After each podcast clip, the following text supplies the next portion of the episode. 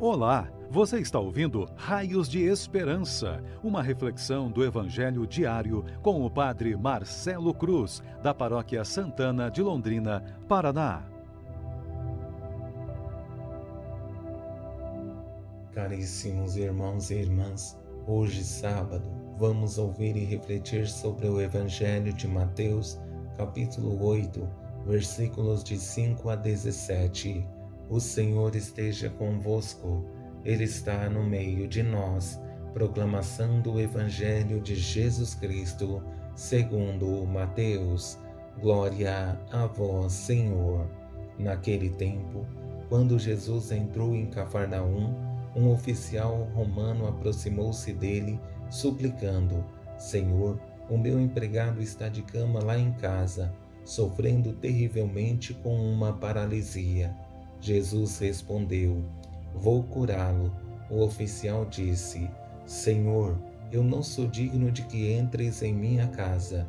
Dize uma só palavra e o meu empregado ficará curado, pois eu também sou subordinado e tenho soldados debaixo de minhas ordens.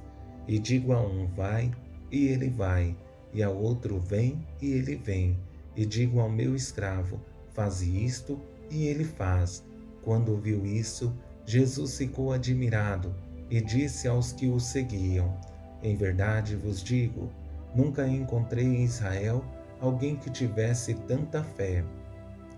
Eu vos digo: muitos irão do Oriente e do Ocidente e se sentarão à mesa no reino dos céus, junto com Abraão, Isaque e Jacó, enquanto os herdeiros do reino serão jogados para fora nas trevas, onde haverá choro e ranger de dentes. Então Jesus disse ao oficial: Vai e seja feito como tu creste. E naquela mesma hora o empregado ficou curado. Entrando Jesus na casa de Pedro, viu a sogra dele deitada e com febre. Tocou-lhe a mão e a febre a deixou. Ela se levantou e pôs-se a servi-lo. Quando caiu a tarde, levaram a Jesus muitas pessoas possuídas pelo demônio. Ele expulsou os espíritos com sua palavra e curou todos os doentes, para que se cumprisse o que foi dito pelo profeta Isaías. Ele tomou as nossas dores e carregou as nossas enfermidades. Palavra da salvação. Glória a vós, Senhor. Caríssimos irmãos e irmãs que nos acompanham em nossas redes sociais, ao fazer essa caminhada de fé, estamos procurando viver de uma forma mais intensa, sabendo das limitações que essa pandemia tem exigido de nós. Penso que é um momento de olhar para trás e perceber como Deus tem sido bom conosco, nos ajudando a tirar grandes lições de vida porque precisamos de pouco para viver. Ao nos confrontar com o Evangelho, percebemos Jesus assumindo sua condição divina a partir de três encontros que fará muita diferença na vida dessas pessoas. A partir desses encontros, elas nunca mais serão as mesmas. Por isso, quero conduzir nossa reflexão a partir desses três encontros. No primeiro, com o oficial romano, no segundo, com a sogra de Pedro, no terceiro, com os enfermos físico e espirituais.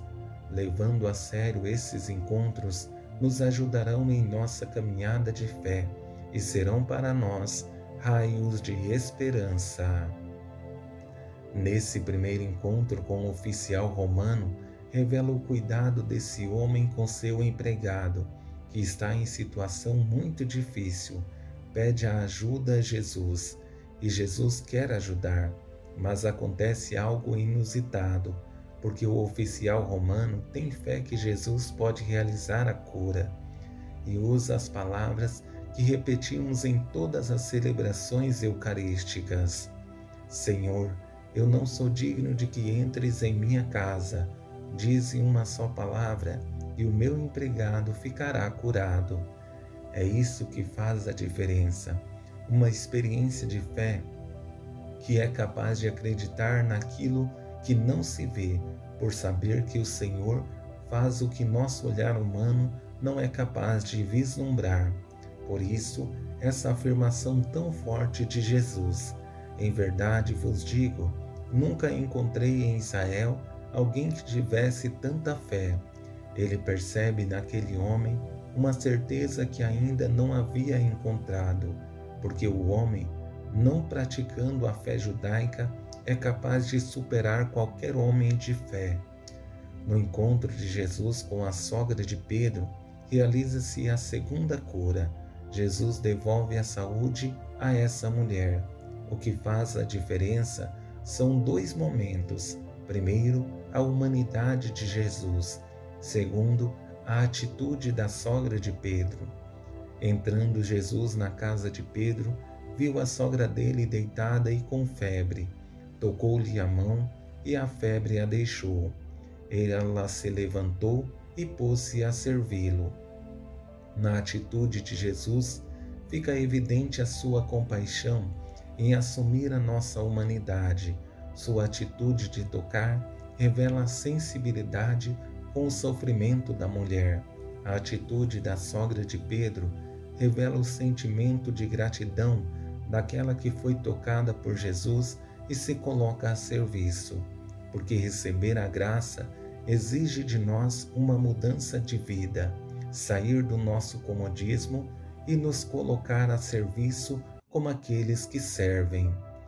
Com esse terceiro encontro de Jesus com o sofrimento humano, revela o amor divino com todos nós que passamos por diversas enfermidades física, psíquica e espiritual.